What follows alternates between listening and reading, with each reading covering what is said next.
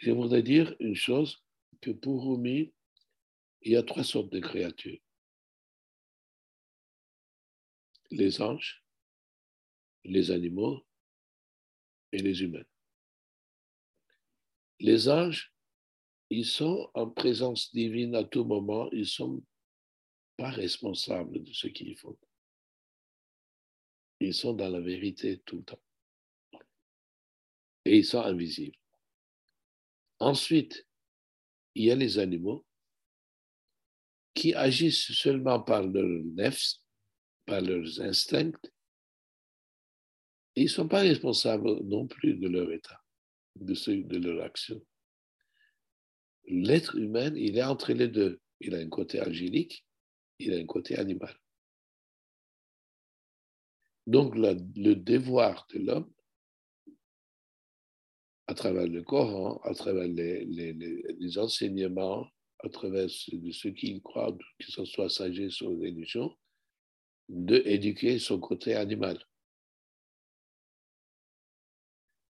Donc, de ce fait, ce bout de, de terre dans lequel nous sommes incorporés peut monter dans le ciel comme s'il a été le mirage de notre prophète sallallahu alayhi wa. Mais si on voit dans l'autre, sens, c'est-à-dire les passions de ce monde développent notre côté animal. Et si on va trop loin de ça, donc, euh, comment s'appelle euh, cet homme qui était très riche dans, dans, dans, dans l'histoire euh, religieuse, qui était tellement riche que les clés de ses trésors l'ont fait couler par terre. Crésus Crésus, pardon, oui, c'est ça. Et donc, le côté animal nous, nous attire vers le fond de la terre. Et le côté et angélique que nous avons peut nous faire monter, comme le prophète a monté dans le village, dans une proximité divine qu'aucune créature ne peut, ne peut l'avoir. Donc, euh, il y a beaucoup, beaucoup à, à, dire à, à, Rumi. Je suppose que, que cette, euh, cette écoute, cette rencontre, euh, soit aussi une occasion pour nos amis d'approfondir leur, connaissance et ne pas se laisser aller par un sentiment d'une spiritualité gratuite qui n'est pas fondée. Donc, euh, il n'y a pas de formalisme, bien sûr, mais on peut être inspiré. Cette inspiration doit nous amener à être assez préparés. Parce que la grâce ne vient pas seulement par ça, il faut le mériter. Il faut se préparer pour, pour, pour cette grâce. Et donc, Goumi, par exemple, avant d'être celui qui que nous, nous venons d'en parler, ben, il a fait ses études, il a fait, de, il a fait le madrasa, il a, il a étudié, il a appris des choses. Mais cela n'exclut pas non plus que des gens comme Veysel Karani, qui est, euh, qui est considéré comme euh, premier soufi, qui, sans avoir rencontré le prophète physiquement, il est allé venir le chercher.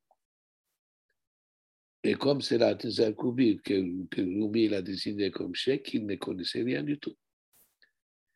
Et moi, j'en ai connu beaucoup de, de personnes qui, qui sont aujourd'hui considérés comme des, saints d'Istanbul, je les ai connus intimement. C'est vrai qu'ils ne savaient même pas réciter le Coran. Ce n'étaient pas des grands savants.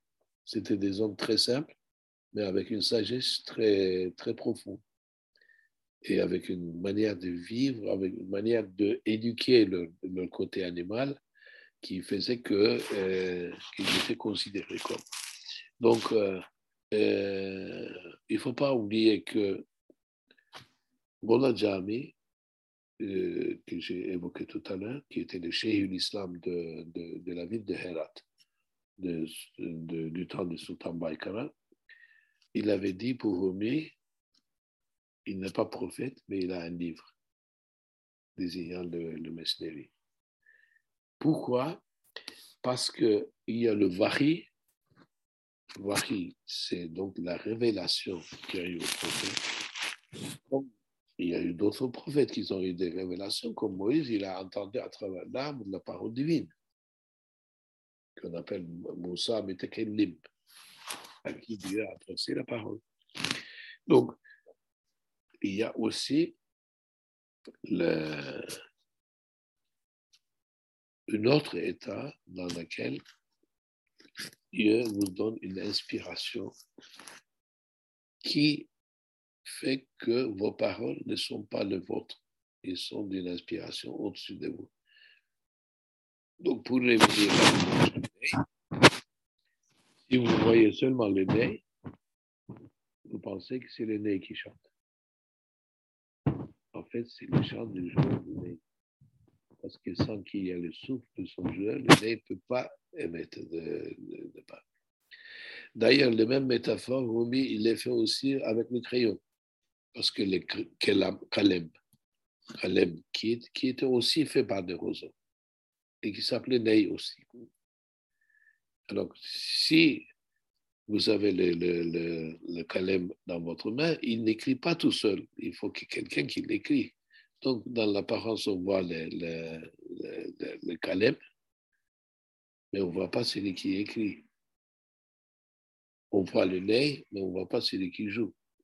Donc, euh, la parole des hommes qu'on appelle de, euh, de Veliullah, des intimes de Dieu, qui sont comme le nez, ils sont d'une inspiration complètement dépourvue de la corruption de la nature humaine. Ce qui est donc le Mesnevi pour nous.